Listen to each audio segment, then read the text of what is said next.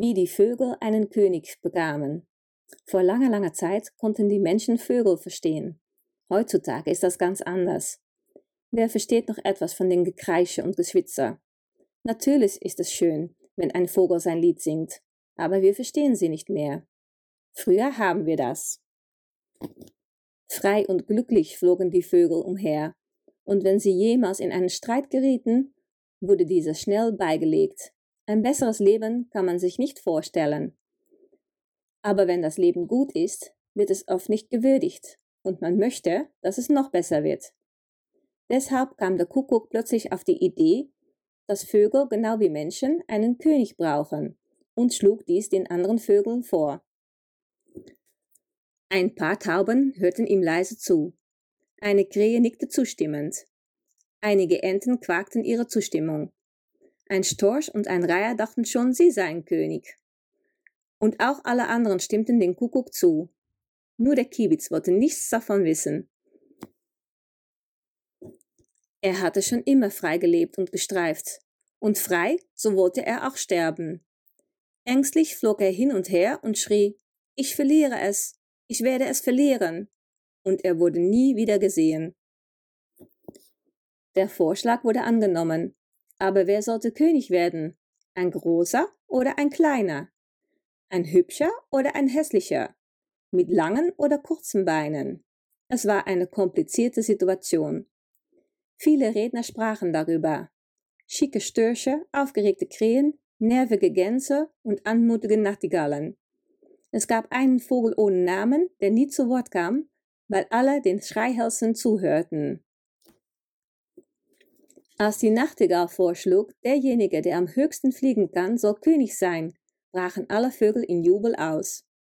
Ein Frosch, der im Gras saß, witterte Ärger und sagte, ich sehe eine dunkle Zukunft voraus, und ich fürchte, es werden viele Tränen fließen.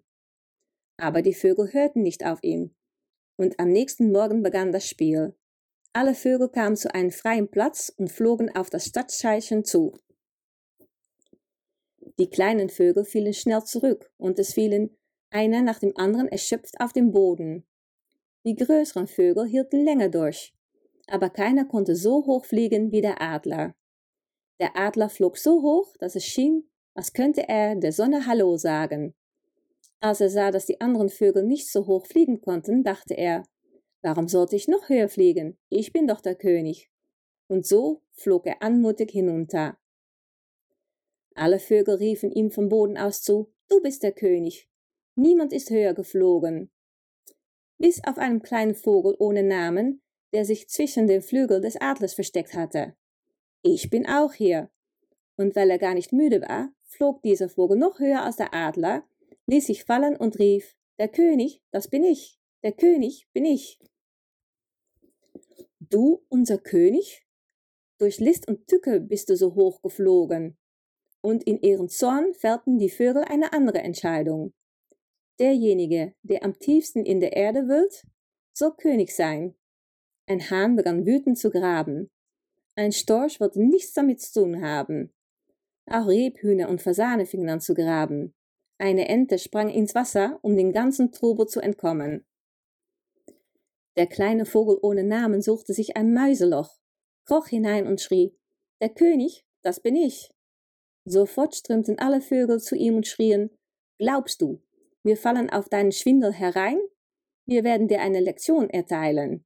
Sie beschlossen, den Vogel in dem Mauseloch zu fangen und ihm verhungern zu lassen.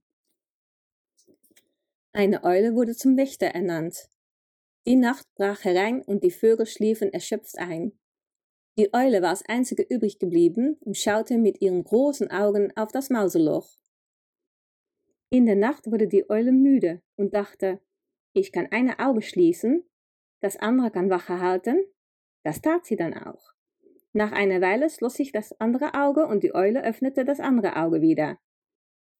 Sie hatte vor, die ganze Nacht zwischen ihren Augen zu wechseln, aber irgendwann fielen beide Augen zu. Der kleine Vogel bemerkte das und schlich sich aus dem Loch. Am nächsten Morgen wurden alle anderen Vögel sehr wütend auf die arme Eule. Seitdem haben Eulen zu viel Angst, um sich tagsüber zu zeigen. Nur nachts fliegen sie, und rächen sich an den Mäusen, weil ihr kleines Loch ihnen so viel Ärger bereitet hat. Auch der Vogel ohne Namen lässt sich nicht mehr blicken. Er schleicht im Winter um Hecken und Büsche herum, wenn keine andere Vögel in der Nähe sind und schreit, der König, das bin ich, der König, das bin ich. Das ist der Grund, warum dieser Vogel heute Winterkönig genannt wird.